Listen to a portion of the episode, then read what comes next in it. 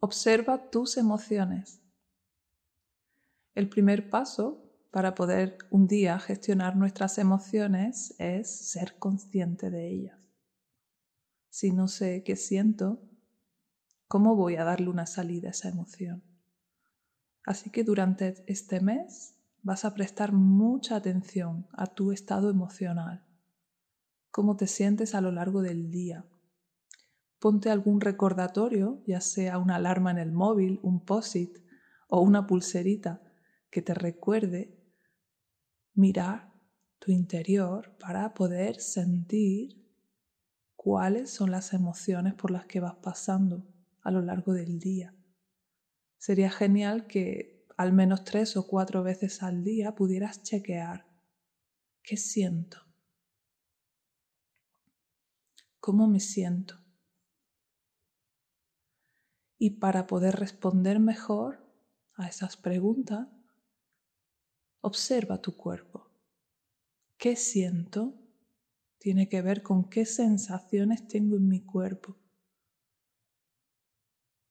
Tengo sensación de inquietud, me oprime el pecho, la garganta, o siento el pecho abierto, estoy tranquila. ¿Qué sientes en tu cuerpo? ¿Qué lugares de tu cuerpo son los que reflejan esos estados emocionales? Si puedes identificar la emoción, si sabes si es ira o tristeza, ansiedad, alegría o ternura, si sabes cuál es la emoción, pues puedes ponerle nombre. Pero habrá veces que no sabes lo que sientes. Simplemente tienes una sensación, está bien. Puedes escuchar esa sensación, en qué parte de tu cuerpo está, cómo estás respirando, cómo es tu postura. Es importante este ejercicio porque así vas a ir viendo cuál es más o menos tu estado emocional habitual. A veces las emociones tienen que ver con cosas que nos pasan fuera, pero a veces tenemos estados adictivos o tenemos estados emocionales habituales. Queremos escucharlos todos, pero nos interesa mucho saber cuáles son esos estados adictivos o habituales.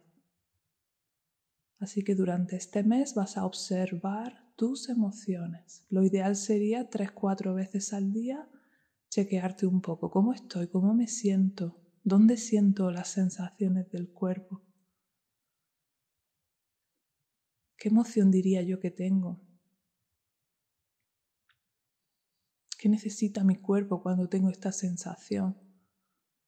Esas son las preguntas que te animo a que te hagas cuando te observes. Si quieres puedes anotarlas físicamente en el papel o en tu cuaderno de bitácora o simplemente prestar atención.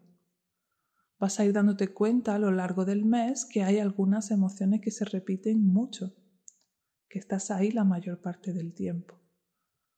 Y es importante detectar esas emociones cuáles son. Así que date este espacio de escucha,